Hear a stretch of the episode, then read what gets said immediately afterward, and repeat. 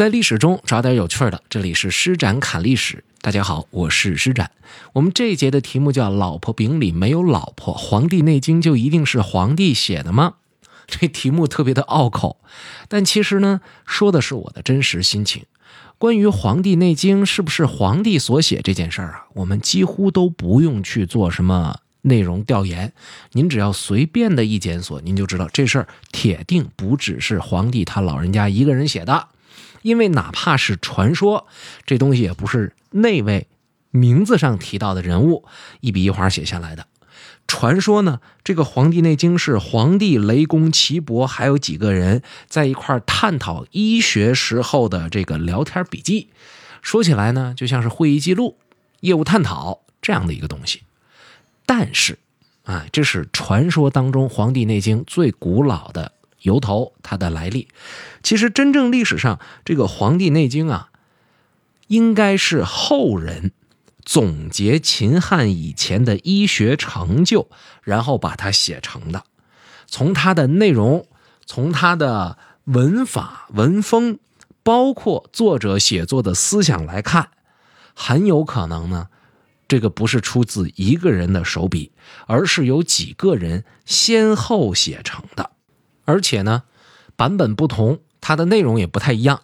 最初的这个原版啊，应该是在西汉的时候编出来的。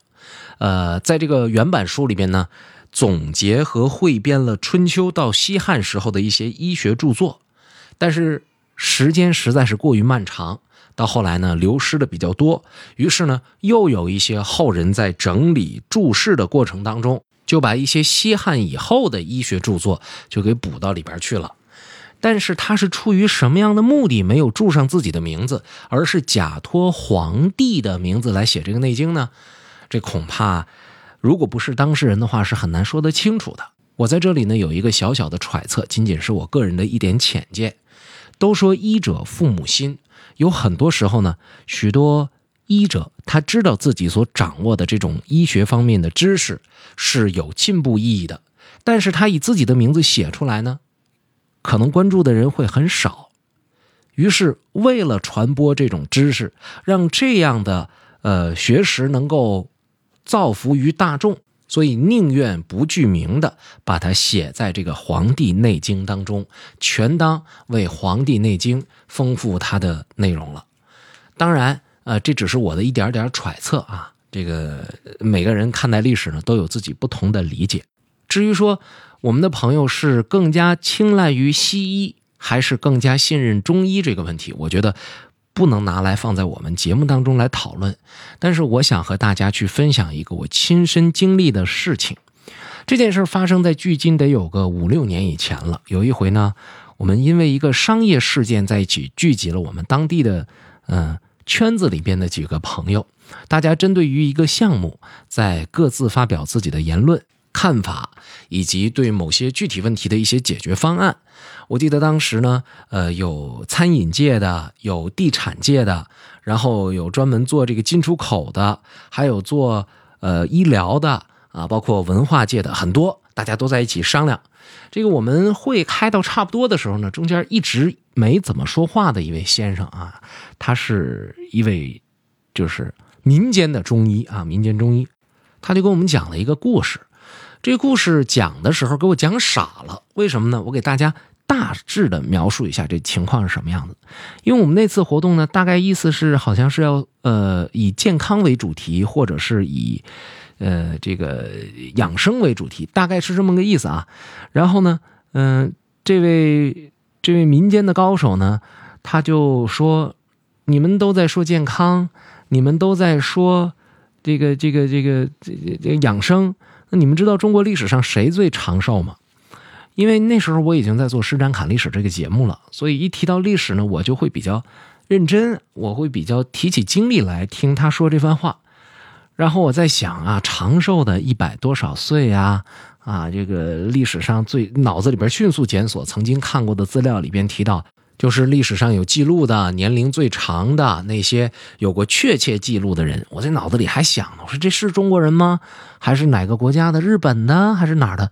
正想着呢，这哥们儿突然弄出来这样一句话，他说：历史上寿命最高的人是彭祖，活了七百多岁。这番话说过来以后啊，我真是嗯哭笑不得。但是我看了一下周围人的面孔啊，每一个人都是那种呃愿意洗耳恭听的样子。呃，我想可能是我过于浅薄，呃，就没有深沉。所以呢，我就强压住了自己心里边的一种一种感觉，异样的感觉，就继续听这位先生是不是哗众取宠的一个开头。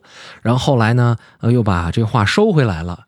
结果不是，他大概说了七分钟左右，一直到他说完，他始终在强调，这个他的医疗有多么多么的厉害啊，人就必须呢能活到七百多岁，哪怕六百多岁吧。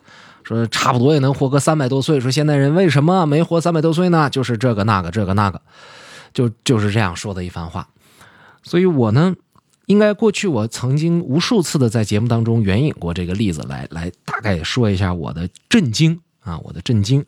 但是今天呢，我也不想继续为大家去描述当时现场别人的什么反应。我记得当时一位做生意的一大哥，还很认真的就是。接了个茬然后又认真的探讨了一下。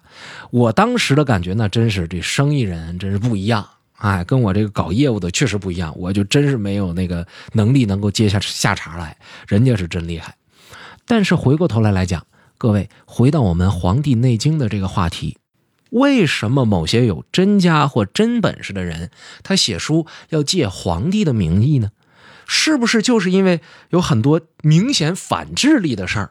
就把某一个群体的名声，就弄得不太让人信任了呢，这也说不定。不过回头话再来说，咱们看看这个《黄帝内经》里边两部分，一部分叫《素问》，一部分叫《灵书》，而且呢，这个书之前我们说像会议记录一样，其实它里边有相当大的篇幅是以岐伯和皇帝之间的问答对话的这个题材来写成的。而且是皇帝问岐伯答，所以你看他的这个感觉就是，皇帝本来可能不是懂什么，而真正懂的是答的那个人，但写书的时候却要写成皇帝为名，这也就是说什么意思呢？就是人家在写这个书的时候，就明明白白的告诉你，这是托名，这不是真皇帝写的。那如果我们今天还在这儿纠缠这个事儿的话，那就是根本没看懂老祖先们写这个 写这个书的这种立意，或者说没懂他们的幽默。而且《黄帝内经》这本书呢，在中医学的地位相当之高。有人说，没有《黄帝内经》这本书就没有中医学。它系统而全面地总结了我国汉代以前的医学成就，包含着非常丰富的理论知识和实践经验。得说，自汉朝到现在，这两千来年来一直在指导着中医的各种实践。而也正是因为在这书里边写的是皇帝和岐伯之间的对话，所以呢，后世有人称中医学为岐黄之术。那么，为什么不写别人，偏偏写皇帝呢？这是因为皇帝啊，这个氏族被认为是中华民族的始祖。他的这个名号对于后面的人来说有着非同一般的意义。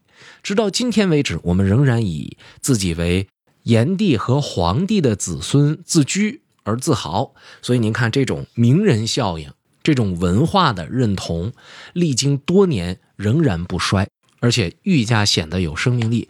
您就能大概明白古人为什么要写这个名字了。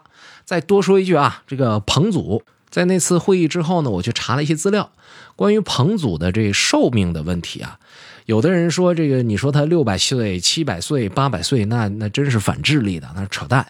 但是还有另外一种解释，说什么意思呢？说彭祖其实代表的是一个姓氏，就这个彭氏，哎，这个整个这个家族或者叫整个这个部落，他大概生存了八百年。如果从这个角度去理解他的话呢？